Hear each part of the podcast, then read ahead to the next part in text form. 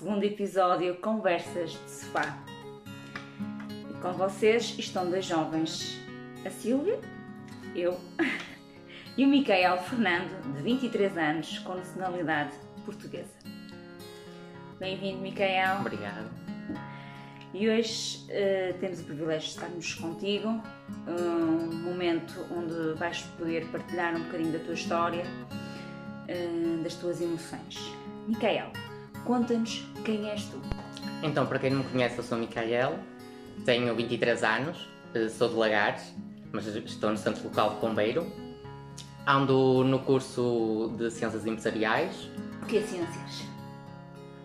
Porque foi uma volta muito estranha, porque eu comecei em Eletrónica, na profissional, depois fui, fui para um STESP em Exportação e Logística e por fim acabei na licenciatura em Ciências Empresariais. Nada a ver, mas. Está a bem? sim, sim. É uma coisa que eu gosto. Enquanto que eletrónica não gostava nada mesmo. O importante é tu estares bem e de sentires que, que é o teu, o teu neutro, o teu lugar. E a tua família? Então, eh, a minha família sou eu e a minha mãe. eh, e o meu irmão, claro, como é óbvio. Eh, somos uma família unida. Eh, apesar de ter, eh, ter tido o meu pai na, na minha família, os meus pais separaram-se recentemente, 2016, e eh, não sentia a falta dele nessa, nessa partida porque nos anos em que eles estavam juntos também não sentia a presença dele. Por isso não sinto a necessidade dele. Ok. Então na tua família tens a presença vinculada de tua mãe e apenas o teu irmão. O teu pai é um livro fechado? Sim. Hum, não, desde que ele saiu de casa nunca mais comuniquei com ele. Pronto. Hum, mas também não sinto falta. Não sinto falta de ter que falar com ele. Em momento algum? Sim. Não sinto a necessidade. E o teu irmão? Ai, meu irmão, a minha vida. Então, conta-nos. Hum, para quem não conhece, o meu irmão chama-se Miguel, ele, ele é cego, mudo, surdo, hiperativo, autista e albino. Hum, há pessoas que, que já perguntaram à minha mãe, aliás, porque o meu irmão está no ensino especial e, como é óbvio, as mães comunicam umas com as outras. Claro. E, hum, e pronto, e perguntar, uma altura perguntavam a ela se quando ele nasceu eu não o rejeitei. Porque acontecia nessas mães que os, os irmãos não aceitavam. Pelo facto de também dar mais atenção ou por eh, não, eh, não brincar tanto com, com. Contigo. Sim. Mas acho que hum, comigo isso não, nunca aconteceu. Porque aliás, a, a coisa que eu mais queria era ter um irmão. O teu irmão é mais velho ou é mais novo que tu? É mais novo, Mais 4 anos. Eu tinha 4 anos quando ele nasceu. E a, a coisa que eu mais queria era ter um irmão para brincar, para, para fazer as atividades que se faz um irmão. De, Não sei familiar. Sim. Hum, depois soube-se das complicações, mas eu nunca o rejeitei porque eu brincava com ele na mesma, da minha maneira, da maneira que ele era. Nunca o pus de parte. Hum, o nascimento dele também me obrigou a crescer. Porque, hum, no sentido que a minha mãe tinha-lhe de dar mais atenção. E eu perce- percebia isso completamente. E até, aliás, ajudava. Porque hum, eu, com 4 anos, fazia o pequeno almoço para mim. E aquecia o biberão do meu irmão, para levar à minha mãe. E, e obrigou-me a crescer muito. Eu acho que se não fosse o nascimento dele, que hum, não era a pessoa que sou hoje. Micael, eh, quando tu dizes que na tua família é só tu, o teu irmão, mais novo que tu, 4 anos, e quando partilhas connosco que os teus pais se divorciaram recentemente, em 2016, achas eh, que a doença do teu irmão foi o fator para o fim desta relação dos teus pais? Uh, sim e não. Uh, eu acho que isto tudo começou pelo facto da minha mãe ter deixado de trabalhar. E o meu pai é um homem de muitos vícios, e então, quando a minha mãe deixou de trabalhar porque o meu irmão nasceu, Requeria muito mais atenção. e, uh, e faltava o dinheiro. Porque o meu pai gastava o dele e também gastava o que pouco da minha mãe recebia. Prontos. E eh, acho que isso veio agravar o facto de, da relação ter terminado. Um, o meu irmão pode ter ajudado um bocado porque com, com as doenças que ele tem não é fácil ir para qualquer lado com ele. Não se pode ir, sei lá bem, a uns passadiços do Paiva, por exemplo, tem muitas escadas, uh, não se pode ir a qualquer lado com ele. E, aliás, uh, nós, desde que o meu irmão nasceu, eu, a minha mãe e o meu irmão estávamos sempre em casa. Fim de semana, semana, sempre. Mais limitados. Sim. Mas sim, eu acho que foi um, foi um misto. E depois há outras coisas inerentes. Mas tu, como filho, achas que foi o melhor? Sim, Pronto. Então está resolvida essa situação. sim, a tua sim. mãe está bem neste Sim. momento, o teu irmão está bem. nós três estamos ótimos. Ótimo. Isso é, é o mais importante para vocês e, e para, para a vida continuar. é? Sim, Uh, Nota-se que a tua mãe é o teu sol sim, e o teu irmão é as estrelas. A tua mãe uh, sempre raiou, uh, tipo, quando me dizes que nunca sentiste falta, pelo contrário, ajudou-te a crescer esta doença, porque tinhas que ajudar a, tua mãe. Uh, e quando dizes que uma mãe requer dar mais atenção àquele filho, tu compreendeste e aceitaste. Uh, sempre incutindo esse sol na tua mãe. Ela é o teu ídolo, podemos dizer. sim. Porque eu acho que não era qualquer pessoa que, passando por que ela passou, eh, que se conseguia manter forte e aguentasse. eh, sem ter qualquer tipo de depressão ou eh, algo do género. Se deixasse ir abaixo. Sim. Por isso eu acho que ela é mesmo uma super mulher. É um orgulho. Sim. Micael. Eh, e a vossa relação eh, de vocês os três? É íntima? Sim. Estamos próximos uns dos outros, ajudamos uns aos outros. Hum, Tu entendes o teu irmão? sim, Ele entende? sim. Porque lá está, eh, nós conseguimos. N- Ele não falando, só os gestos, o. Já se conhece? Já, já nos conhecemos tão bem do. Da telepatia? Porque as pessoas dizem, ah, ele se calhar quer isto. Nós não quer, ele só está a cheirar, ele só está. Nós conseguimos perceber pelos gestos, pela maneira como ele mexe as mãos, pela maneira como anda. Como age? Sim, conseguimos perceber se algo está bem ou mal. Então a vossa relação está, está a enriquecer de dia Sim. por dia e isso é o teu orgulho. Sim, sim. Sem, eh, sem rejeições. Sem rejeições. Está patente na tua vida que as dificuldades da tua mãe, o que é o teu irmão hoje. Sim. Isso. Alguma mágoa, mas existe alguma mágoa contigo no teu seio familiar ainda por resolver? Não. Está Nenhuma. resolvido? Tudo isso? resolvido. Consegues viver no teu dia a dia? Eu sou Sim. Micael, tenho um irmão com esta doença, tenho a minha mãe que passa dificuldades, eu sou quem sou. Sim. Muito bem. Sei que nem tudo é fácil, Sim, também é verdade. não é? Isto não são um mar de rosas, não é só o sol. Também às vezes é encoberto pelas nuvens, também chove, não é? Também fica triste o dia. Sim, claro. Mas eh, tu encontras sempre uma luz ao fundo do túnel. Sim. E essa luz podemos dizer que é Deus, que é Maria eh, na tua vida? Sim. Hum, Assumes-te como cristão? Sim. Eh, se falarmos. Eu sempre acreditei que havia um Deus, sempre gostei muito de Maria, mas, por exemplo, quando nós somos crianças, é quase como uma obrigação, por exemplo, ir à catequese. É quase como uma rotina. Não, não damos valor. Eu acho que conforme se vai crescendo, hum, a nossa fé também. E eu acho que é a partir daí que damos valor e começamos a pensar e a ganhar maturidade para perceber o que é que queremos e como entendemos ser Deus, seguir os passos de Maria.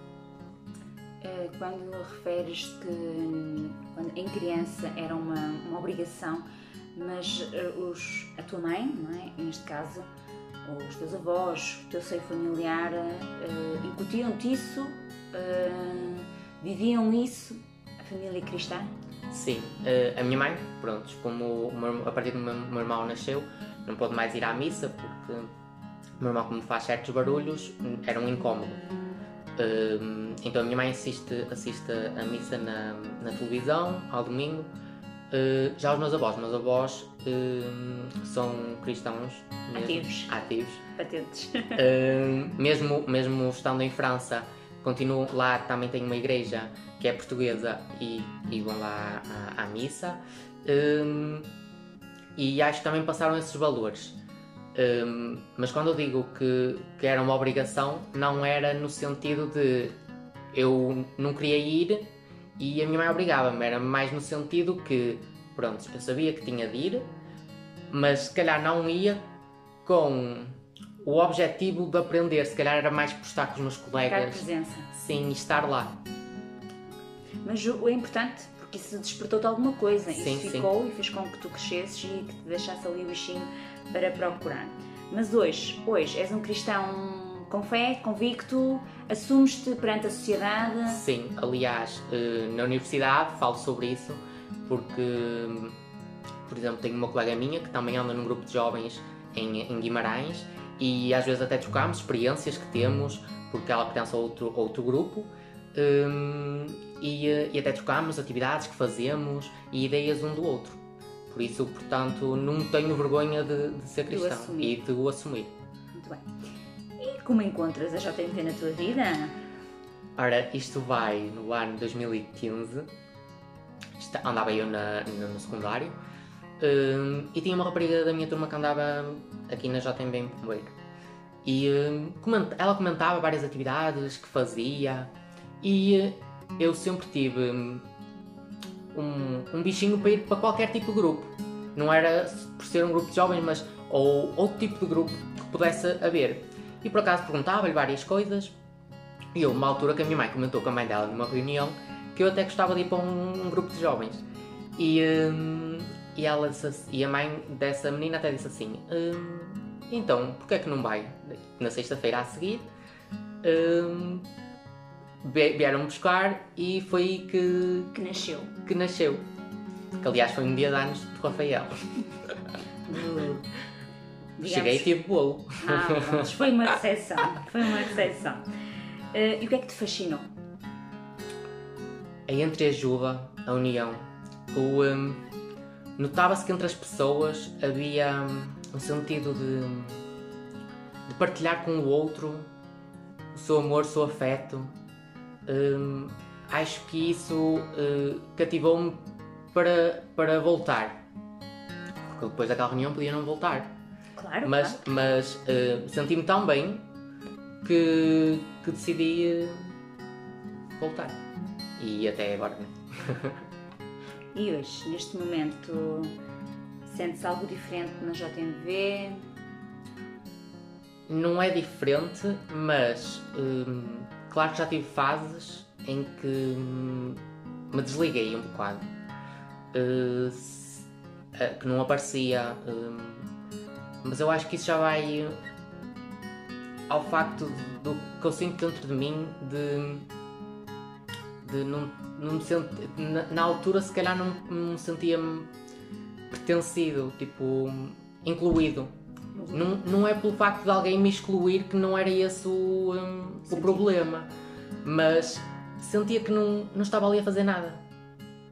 E houve alturas que, que sim, que me afastei e. Um, mas depois havia pessoas que me que te chamavam, chamavam e tentavam cativar, sim.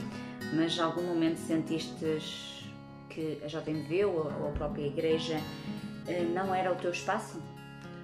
Sim, como eu estava a dizer, havia, havia se calhar momentos. Te identificaste naquele momento?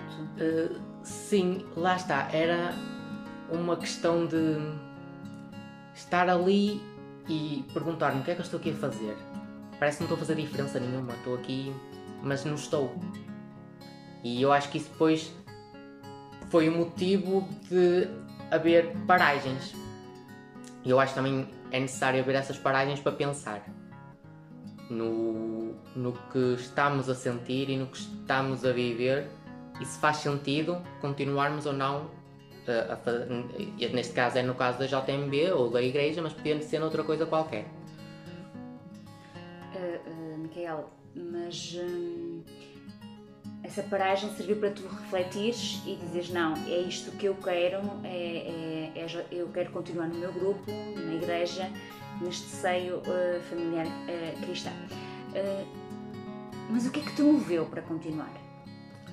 Acho que foi as pessoas.